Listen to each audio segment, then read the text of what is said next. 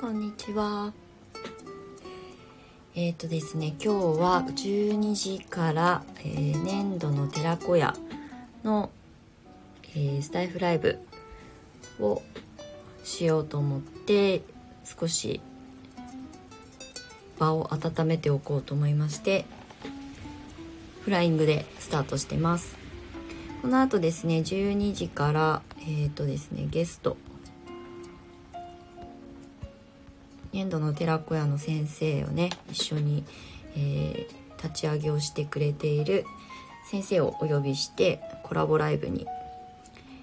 しようかなと思います。そう。12時からコラボライブ。あこんにちは。生卵さん。今日はね少し雨が強く降ってるのでちょっとぼやぼや私も声がまだ晴れてないんですがこのあと12時からえ、ー、と写真のね左側にいる真央さんっていうね先生が今日大阪で粘土の寺子屋のプレーオープンっていうオープンスクールをねえっ、ー、とされているので今その合間にちょっと途中合流していただいてお話を現場直撃みたいな感じでねお話を伺ってみようかなと思います。そう。あいらっしゃいませ。そう、まあ、ちょっとねそ今日はあのあまり長くはお話しないんですが、まあ、粘土の寺子屋って何ぞやっていうことをねあの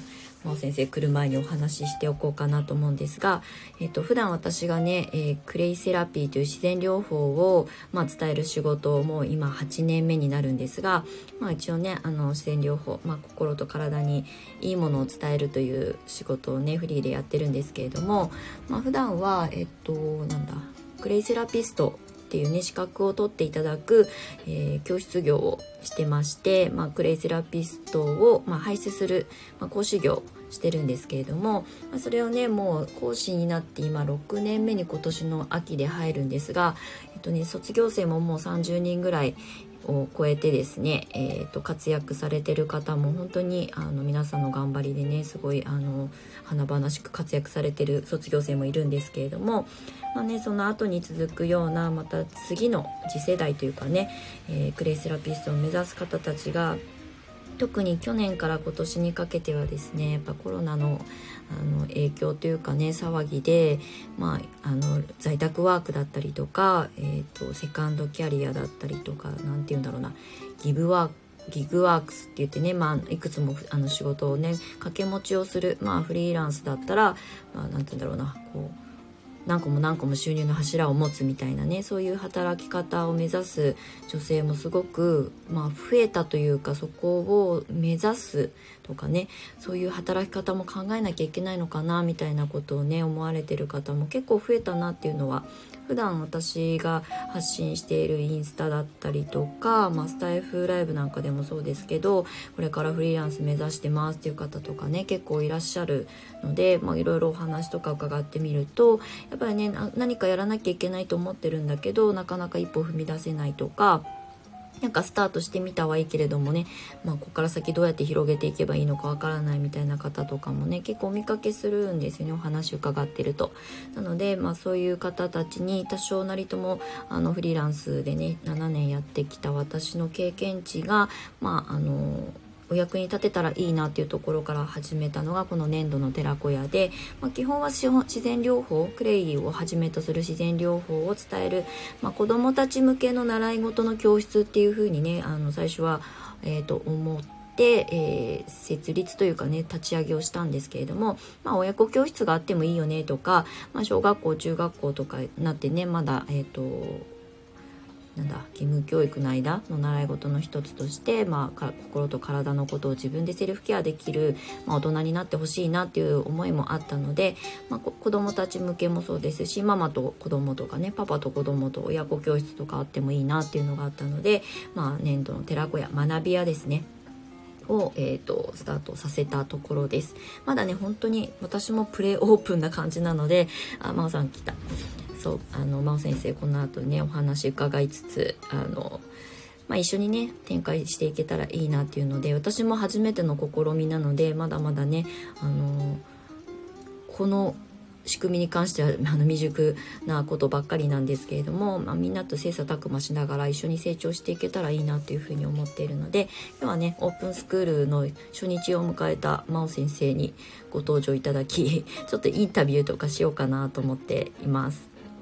そう実際ね、まあ、今日あの参加してくださってる方があのいるそうなのでちょっとねゲスト出演じゃないですけどあのご承諾を事前に頂いてるので、まあね、参加してみてどうだったかみたいなお話も伺えたらいいなと思ってます。そうちょっとね12時になるとねうちは田舎なのでサイレンが鳴るんですよ ちょっとうるさいかもしれないんですがはいそうなんです。初めの一歩なんですよ。長友さん。今日まああの準備はね事前にこの 1, 1ヶ月あのセッションしたりこあの一緒にねミーティングしながらあの形にしてきたので今日はまあ初日ということで、えーとまあ、正式なオープン、まあ、先生のあの、ね、寺子屋は、うん、と夏休みが、まあ、正式オープンという予定で今動いていてで今日からねオープンスクールということで体験してもらいましょうということで今日はその初日になります。そう。なのであの準備が整ったらきっとリクエストが来るはずなので来てんのかな？まだか。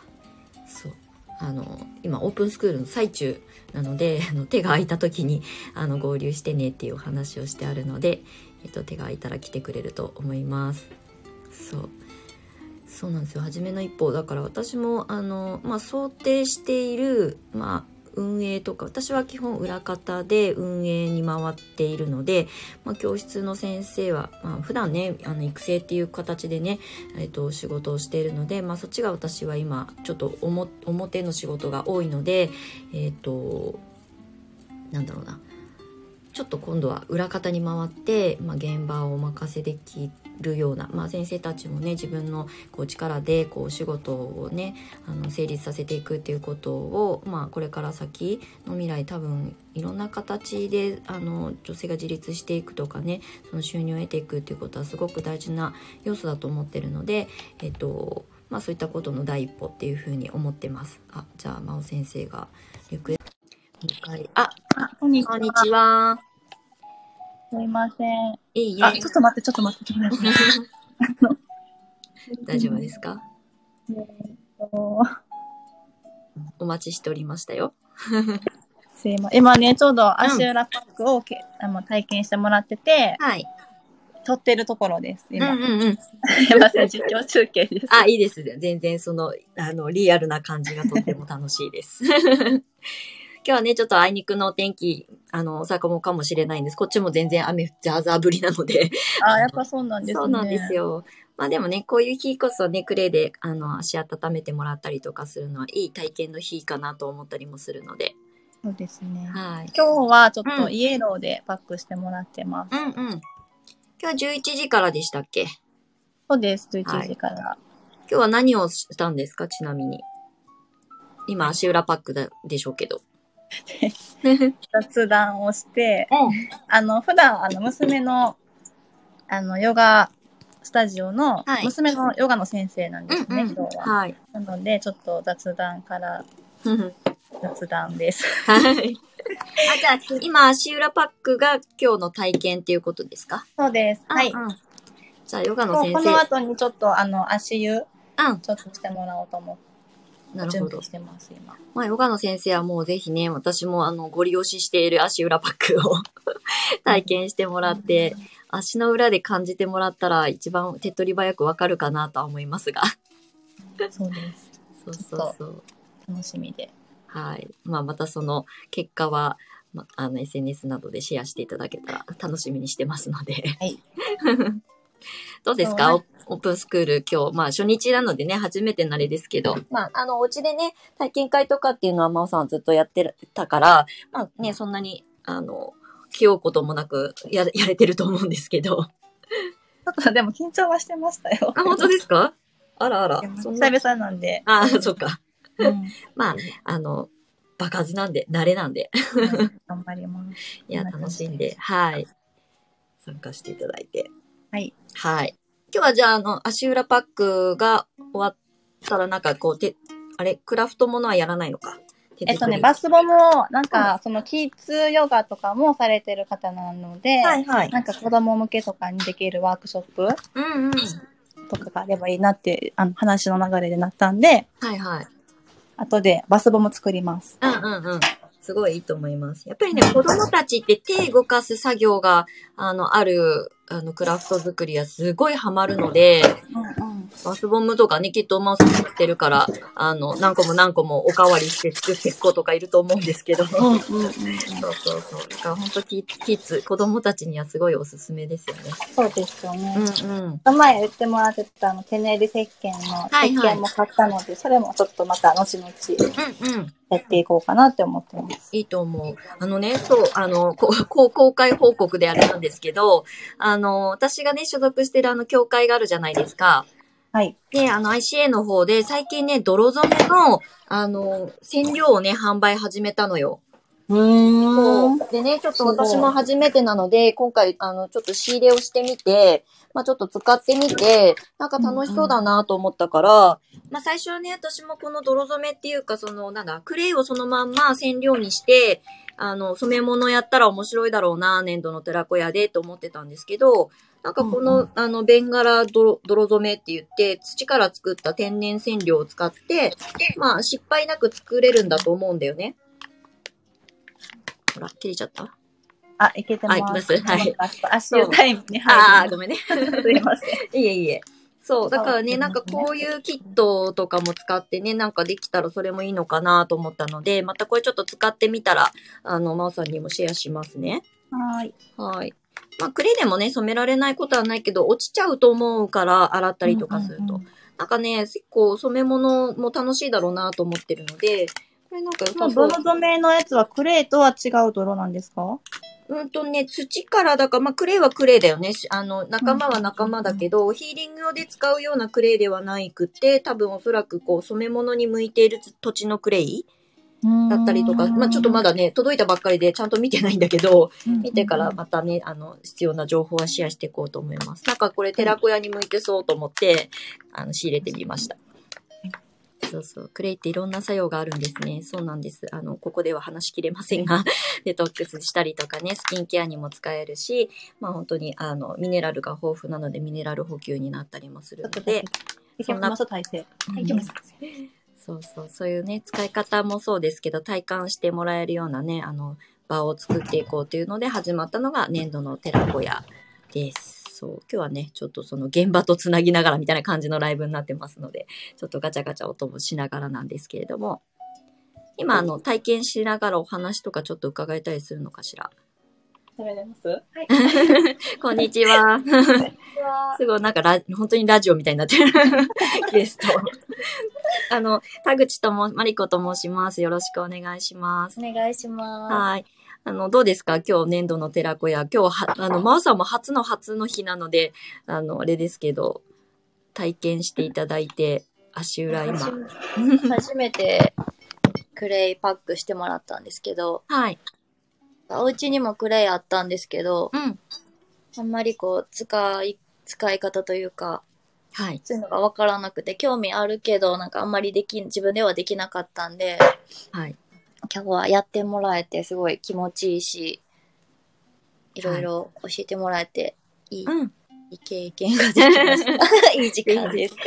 そうですよね。なんかね、意外と私も結構今までもう8年ぐらいね、あの、このクレイセラピーを伝える活動をしてきてるんですけど、意外とワークショップとかに参加してくださる方も、実はなんかもらい物とかお土産とかでクレイが自宅にあるんだけど、まあなんかこう、おっかなびっくりじゃないですけど、使い方がわかんないからずっとなんかこう、お蔵入りになってて、もう開けてもいないでしまってありますとかっていう方が結構ちらほら出てくるんですよ。なので、あの、そんなに難しい使い方じゃないから、ぜひクエイとお水混ぜて顔とか体に塗ってみてっていうだけなんですけど、ね、一回触れてみると、あ、こういうもんかっていうのがわかるとね、おそらく、あの、手が出しやすいと思うんですけど。はい。はい。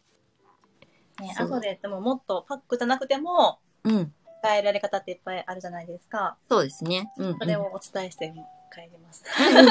ぜひ、もうこと細かにお伝えしてください。そう、あの、本当に塗るだけじゃなくてね、あの、私なんかは普段こう、あの、クレイセラピストという資格を取っていただく、まあ、講師業をやってるので、うん、まあ、その中ですごくこう、日常の中で使っている、要するに、えっ、ー、と、日用品みたいな形で使える代用品を作る使い方とか、まあ、そういうこともお伝えしているので、本当に歯磨き粉とかもそうですし、うん、普段ね、あの、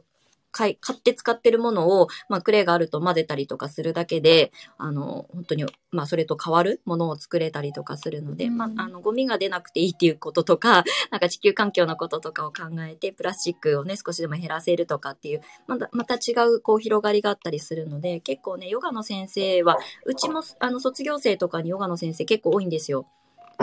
そう、なので、あの、ヨガとクレイパック、その足裏のクレイパックで私が、あの、アーシングヨガって名前つけたりとか勝手にしてるんですけど、まあね、そういうことを現場で、あの、クレイパックやって、ヨガやってみたいなことをね、してくれたりとかしているので、結構ね、私のお友達もヨガの先生結構いるので、そこにはね、すごいこう評価いただいてます。クレイパックとヨガ。そうそうそう。うんうん。ね、お子さんたちも、あの、キッズヨガやってるんだったら子供たちはめちゃくちゃ泥遊び好きだから そもそも、すごいハマると思います。ちょっと今、はい、足を終えて、うん。ふきふきしてるところです。はい。足裏やった後はね、ちょっと裸足で床の上に立っていただくといいと思います。あの、塗る前と塗った後の足の着地面の変化をね、確認してもらえるといいかなと思います。ヨガの先生だと一番わかるかなと。なんか、その、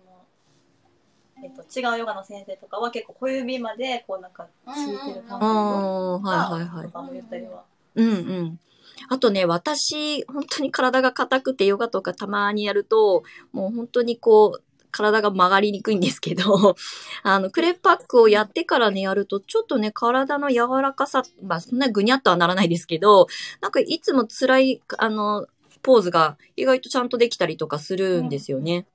うん、そう、それはね、私もありました。この間、初めてやって、はいはいはい。なんかやっぱ可動域が、いつもよりなんか深くても、多分もともと柔らかいから、あんまりかもなんですけど、体硬く硬い人にはわかるよね。そうそう。なんかいつもより言っていたとか、なんかその三角のポーズの時に、いつもは、えっと、何？このヨガブロックとかで置いてとかやってたのが、いけるって言われて、あの、親指掴んでできたんですよ。すごい。だからなんか深くできてるのかなと思って。踏めてるってことですよね。大事。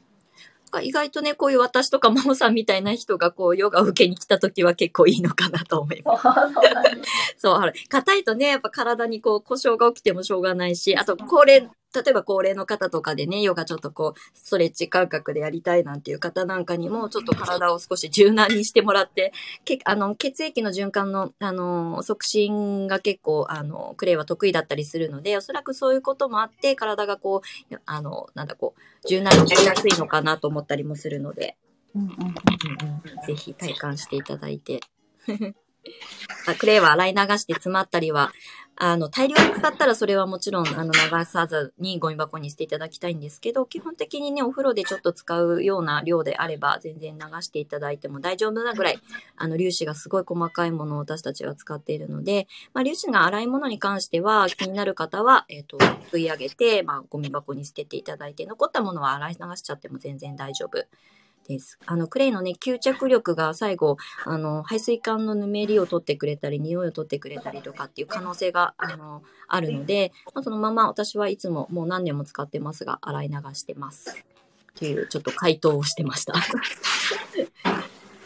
い。ということで、現場を、現場の音を聞きながら楽しい。すいません、ガチガチ。いえ、大丈夫ですよ。そう。せっかくだから、あの、そのビフォーアフターじゃないですけど、アフターの感覚を一言最後いただいて。なんか今日はじめブルーの、はい、えっと、プレイが色味的に気になってらっしゃるので、うんうん、なんかでもブルーはなんか足でもいいけど、まあ、せっかくだったら手でちょっと体験してもらおうかなと思って、はい、ちょっと緩めのクレイを今から作ります。うん。ぜひぜひ。クレイはね、うん、結構こう、ハードなクレイなので、うん、引き締めとかにはすごくいいですし、ほ本当はね、頭皮とかやるといいかもしれないんですけどね。ブルーは。うん、吸着力すごいし。またの機会にぜひ試していただいて。ね、はい。片手ずつとかの方が、でも効果は、あれかな。わかるかな。うん、見比べつつやるといいかもしれないですね。うんうん、ちなみに今足裏はもうパックは外した状態ですか？はい。どうですか？足裏。あの、お手洗いに。あ、お手洗い。そう、クレパックってね、やっぱそのデトックス流すので、なんか終わった後とかもすごくお手洗いが近くなったりとかする方も結構いるので、しっかりお水もね、あの、取っていただいて流すっていうことをされると、本当にデトックス効果は感じやすいかなと思います。でもパック本当今日みたいにあの天気があの悪くてこうね気圧のあの変化をすごく影響を受けやすい方なんかは本当クレーパックとかねクレーでお風呂で使ったりとかすると本当あのすっきりするので体が楽になるかなと思います。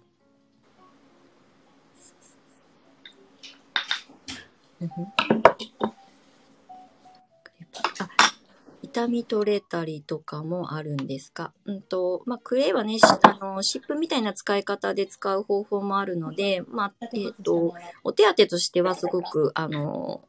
優れている形ではあるんですが、まあ、基本ね、あの、クレイは、あの、薬とかと違って、それを治すものではなくて、まあ、痛みとか炎症のもとになっているものを、まあ、あの、鎮静化させるっていうことは得意なので、まあ、あとは自分の自己注力ですよね。それを、まあ、あの、発揮して、まあ、要するに治るという状態が作れるので、その痛みのもとになっているようなものを、まあ、吸着するというかね、あとは、あの、循環促進を促すことで、えっ、ー、と、滞ってたものが流れやすくなるので、まあ、痛み炎症が抑えられていくっていうふうに捉えていただければ、まあ、取れるという表現にはなるのかなと思います。結構ね、熱を帯びてる場所に塗ったりとかするのもすごくいいので、発熱とかね、あとぶつけて、えっ、ー、と、内身になっちゃったところとかをね、こう、まあ、冷やす感覚で使ってもらえると、その熱をぐんぐん吸ってくれたりするので、まあ、そういうお手当として使えます。混ぜた時にいい感じのペーストに手に塗るときは道具使ってますか、真央さん。えっと、なんかね、うん、あのクレイソムリエの、うん、あの、協会って、あの、ヘラが多いんですけど、そうですよね。ちょっと今回は、あの、ICA さんの真似をして、ヘラ、ハケとか、あはいはい。あの、何これ。ゴムベラ？ゴムベラ？を用意してみました。はいはい。そうね、あの、あまり ICA の私たちが所属している協会の方は結構そういうとこゆ緩めなので道具にそれほど、あの、保存容器とか気をつけなきゃいけないけど、基本道具は基本使いやすいものを使ってもらってます。あとね、意外とね、私は手で塗るんだ、手に塗るんだったら手で塗っちゃった方が気持ちいいんですよ。あの、手で触れてこうベタベタ塗って、顔とかも結構自分では手で塗ったりするので。そう。確かに。別になくても何でもいいですよね、でも。うん、何でもいい。うん。まあもちろんね、木製とかガラス製のものを使った方が安心は安心だけど。あ、生卵さん、やけどとかの、そう、やけどとかのね、応急処置にはすごく長けてます。あの、これはないくつも、あの、実績あるので、やけどで、あの、ちょっと熱を帯びてるところに、まあ、ガーゼでくるんで、あの、乗せておくとかね、直接塗ったりとか、っていう使い方ができます。大丈夫かなす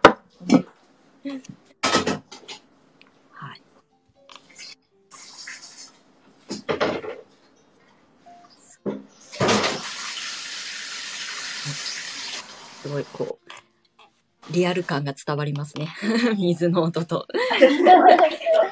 ガタの音と。どこまで生活音が聞こえてるの状態でやってるから。そう、でもね、粘土の寺子屋ってそもそもね、こうやってあの、真央さんみたいにご自宅で、あの、ママをやりながらね、お家で、あの、習い事をこう教えていくっていう先生を、まあ、あの、増やしていきたいっていう試みなので、全然いいんです。この自宅のこの生活音とか、子供が泣いていようが何でもいいので。そう。なんかそのちょっとリアル感を伝えたかったので、今日はコラボライブにしてます。まあ、聞いてる人はガチャガチャしてるかもしれないけど。手に塗ってもらいます。はい。なんかね、もう、全部取ってもらって、もう、すごい。楽しんでください。もう本当に自由に。気持ちいい。ね本当触るだけで気持ちいいですよね。なんかもうペーストもさっきの足裏の時は、うん、えっ、ー、と、長時間置くために20分置いてたんで、はい、ちょっと固めて作りました。はい。で、今は、えっ、ー、と、もう、緩め、うん、もう、お風呂とかで使う時のペースト、うん、はい。もう緩めにしてます。そう、あのね、目的とか塗る部位に、あの、応じて、この硬さを変えるだけで、全然こう、またね、あの、置ける時間が変わったりとか、えっ、ー、と、もう本当に手軽にね、ささっと使う時であれば、本当にゆるく乗せてね、洗い流すみたいな使い方でいいと思うので。結構匂いとかもクレイによって違ったり、先によってもらうの忘れちゃったけど。うんうんうんそれちょっとマニアックだと思うよ、真央さん。匂いで判別できるようになるまで。結構、はい。まあでもね、あの、あの、ふわっと香るか、あの、香りとか全然違ったりするので。うん、うんうんもうなんかね、私たちも結構怪しくなってくると、こう、匂いを嗅いで、これは何々系のクレイだっていうのがわかるように。すごい、私そこまでまだ行ってない。本当？え、そこまで全然行ってないです。グリーンしかわかんない。あ、本当？でも、あ、でもね、それがわかれば多分、特にあの、匂いが違う、香りが違うのって結構ね、スメクタイトがはっきり違いがわかるので、スメクタイト系だとね、あ、これスメクタイト系かなっていうのがわかると思います。へえ、うん、ちょっとまだまだです、私は。もう、あの、鍵比べをするっていう。そう、新しいクレイとかが出てくるとね、あの、私たち、私の先生とかも鼻で匂いを確認するっていう、ちょっとおかしな行為を。そうそうそう。あ食べたり、基本、あの、食用ではないんですが、お水に溶かしてね、飲んだりすることはあります。あの、私たちは自己責任ですけれども、あの、内服をする使い方があるので、食べるというよりも飲むっていう感じですね。お水に溶かして内服するっていう。まあ、ただね、日本では薬機法っていうね、あの、えっ、ー、と、厳しい法律があるので、それを進めるわけにはいかないので、あの、ご自身で興味がある方、飲み方はね、お伝えすることはあるんですが、あの、内服して体の中からデトックスっていう形で、まあ昔はね、本当に飲み薬で使われず使ってたっていうふうに言われるぐらいなので、まあ本当に私なんかは昨日の夜もちょっとあの、ムカムカしてたので、内臓にあの入れました。内服して寝ました。朝すごいスッキリしてます。結構。あとは今から片手に塗って流している状態です。はい。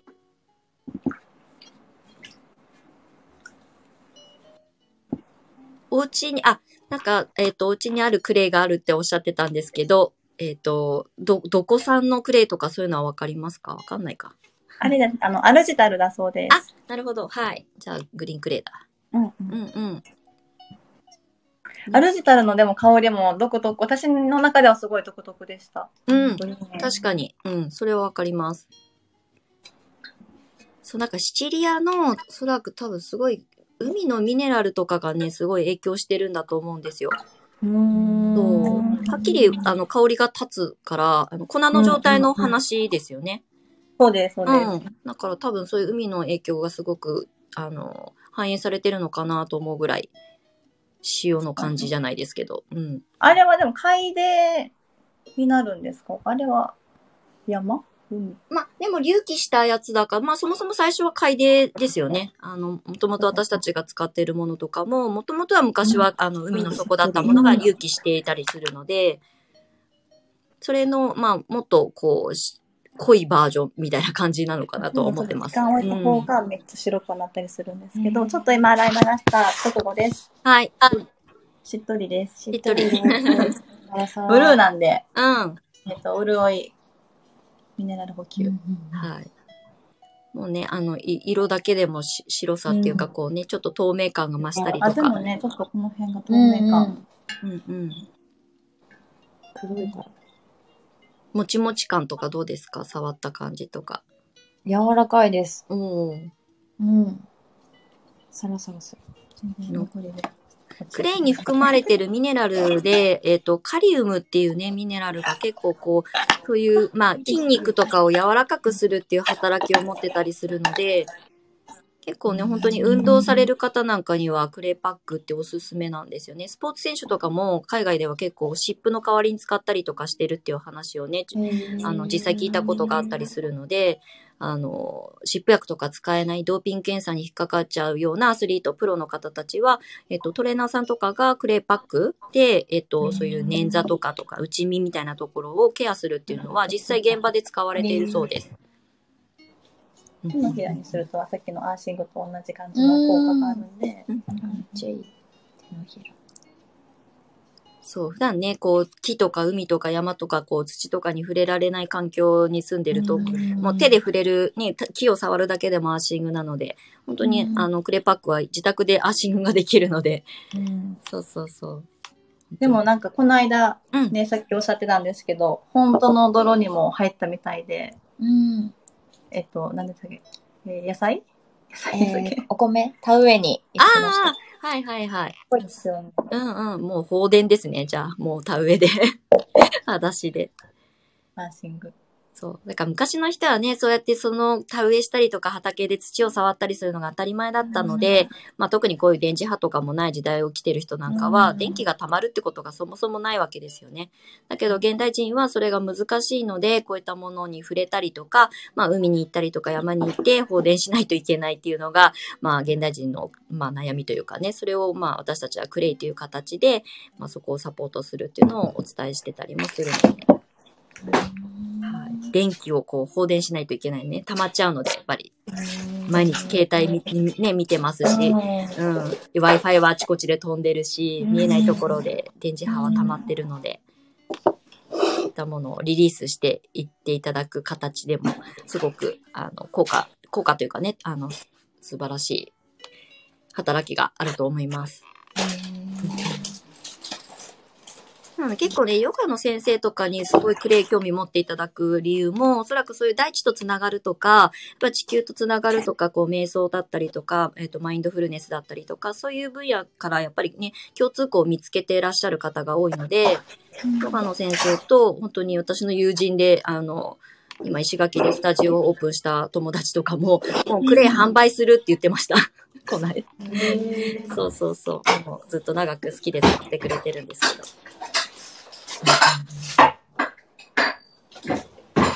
はい。じゃあ今日は、まあ、体験、あの、クレイパックがメインの体験みたいなので、まあ、のこの後、あの、またお二人で楽しんで、いろいろお話をして、バスボム作って、はい。キッズ向けに楽しんでってください。ありがとうございます。はい、ありがとうございます。今日はね、ちょっとこう短めにお話しして、ちょっと私の方で締めて、後であの保存しておくので、あの、よかったらまたシェアしてください。はい、わかりました。はい、すいません、ガチャガチャ。うん、うん、大丈夫です。ありがとうございました。はい、ありがとうございました。あの、飛び入り参戦いただいてありがとうございます。ありがとうございます。はい、じゃあ楽しんでいってください。はい。はい。はい。では、まおさんまた。はい、バイバイ。はい。はい、ということで、今ちょっとね、あの、現場の音がガチャガチャ入ってて聞きにくかったかもしれないんですが、えっ、ー、と、今日はね、年度の寺子屋のオープンスクールで、えっ、ー、と、普段、えっ、ー、と、お子さん向けのヨガをね、教えてらっしゃる先生で、えクレイに興味を持ってきてくださったということで、今日はちょっと私の方からお願いして、あの、現場で体験した声をね、聞きたいなと思ったので、参加していただきました。一応ね今日のあの収録このライブは、えー、保存しておこうかなと思っておりますので、まあ、聞き取りにくいかもしれないんですがよかったらまた聞き直していただけたらと思います。そう万能なんですよあの万能っていうかねすごく用途が広いんですねなのでうんとさっき言った歯磨き粉とかもそうですし湿布の代わりにも使えるしアイマスクの代わりをもできたりとかね頭皮にクレパック塗るとあんまりシャンプーとか必要としなかったりとかもう本当にクレをお風呂に入れて使う浸かるだけなんですけど、まあ、洗浄しなくて済むようになるので、まあ、皮膚に負担もかかりにくくて入浴剤なんだけどあのクレの吸着力マイナスの力に、えーと汚れとかをねあの引きつけてくれるのであんまりゴシゴシもう洗う必要もなくなるので本当に洗浄剤とかをね買う必要がなくなってきたりとか歯磨き粉も私も何年も、まあ、ほとんど買ってないですしね、日用品っていうかねお家で使うスキンケアのものなんかもほとんどもう購入するものも私はあまりないのでそれぐらい代用品としてね成立する使い方がたくさんあるのですごくあの学ぶだけでも結構あのクレを取り入れる、まあ、1種類だけでも取り入れるだけでもだいぶね生活が変わるんじゃないかなと思っています。そうまたね年度の寺子屋オープンスクールあのこの後に続く先生たちも実はねこれからあのもう、えー、ご登録いただいてる方とかがいるので、まあ、順次、えーと、教室のオープンに向けて準備が整ったらまたこういう形でねあのコラボライブとか現場の声を聞きながら、えーと、年度の寺子屋を皆さんにお伝えしていけたらいいなと思っております。そうなので普段もねあのインスタとかでも発信してるのでよかったら、まあ、私の方からのアカウントからフォローしていただくか、えーと、私のプロフィールから粘土の寺子屋の方の、えー、インスタアカウントにも飛べるのでそちらにねこれから先生の、えーと、情報とかをね発信したりとかあのホームページも一応あの作って、えーと、プロフィールに貼ってあったりするので、まあ、今日のあの真央先生の詳細なんかも簡単に書かせていただいているのでよかったらご覧になってください。はい、今日はねちょっと現場の声ということで あのオープンスクール初日にあのお邪魔しまして、えー、お話を伺いましたちょっと作業しながらだったのでねあのゆっくりお話っていう感じではなかったんですがちょっとあの臨場感のある感じが お伝えできたんじゃないかなと思いますのでまたあのコラボライブは改めて落ち着いた時にもやってみたいなと思ってるのでまたお付き合いいただけたら嬉しいです。はい、今日ちょっとねお天気がまあ、全国的にあんまり良くないのかなと思うのでむくんだりとかね結構すると思うので是非あのクレイをお風呂に入れて浸かるだけで本当にむくみが取れやすくなったりとかすごいすっきり寝た眠れたりとかするようになるので本当に簡単な使い方なのでね難しく考えずあの気軽に取り入れていただけたらいいなと思います。でまた粘土の寺子屋のね先生を今また第2期今真央さんが真央先生が0期で、まあ、プレで私と一緒に立ち上げをしてくださってる先生でで1期の申し込みの先生も今受付が終了しましてこれから2期の先生の募集を、えーと、10日が新月なので10日ぐらいから受付をしようかなと思って、えーと、資料の準備を整えておりますのでもしねそちらの方もご興味あればあのぜひあかあのアクセスしていただけたら嬉しいです。えっ、ー、と年度の寺子屋の先生になる条件としては一応ね今日みたいに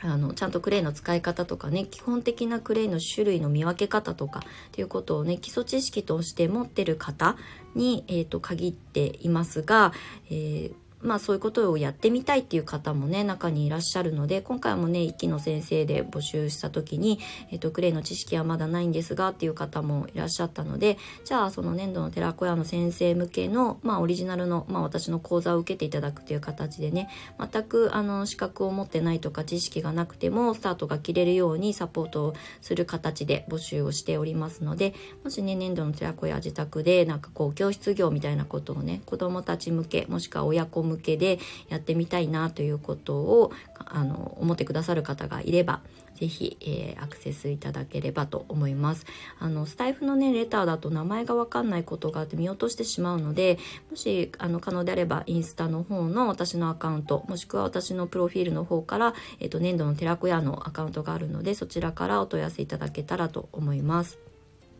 勉強になりました。ありがとうございます。いっぱい質問してくださったので、あの、現場が盛り上がりました。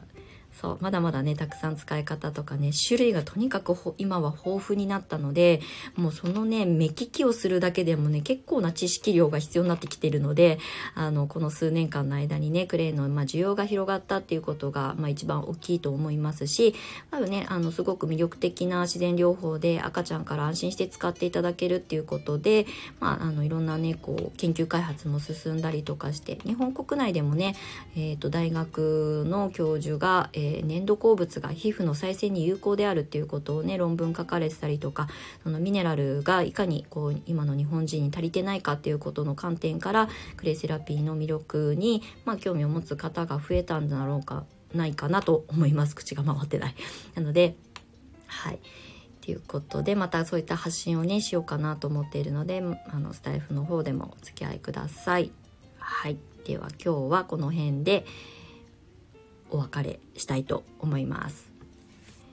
遊びに来てくださった皆様ありがとうございます。また是非あのライブもやりますし私個人のライブもまたやりますのでよかったら遊びに来てください。いつも聞きに来てくださってありがとうございます。ではあの素敵な金曜日の午後をお過ごしください。ありがとうございました。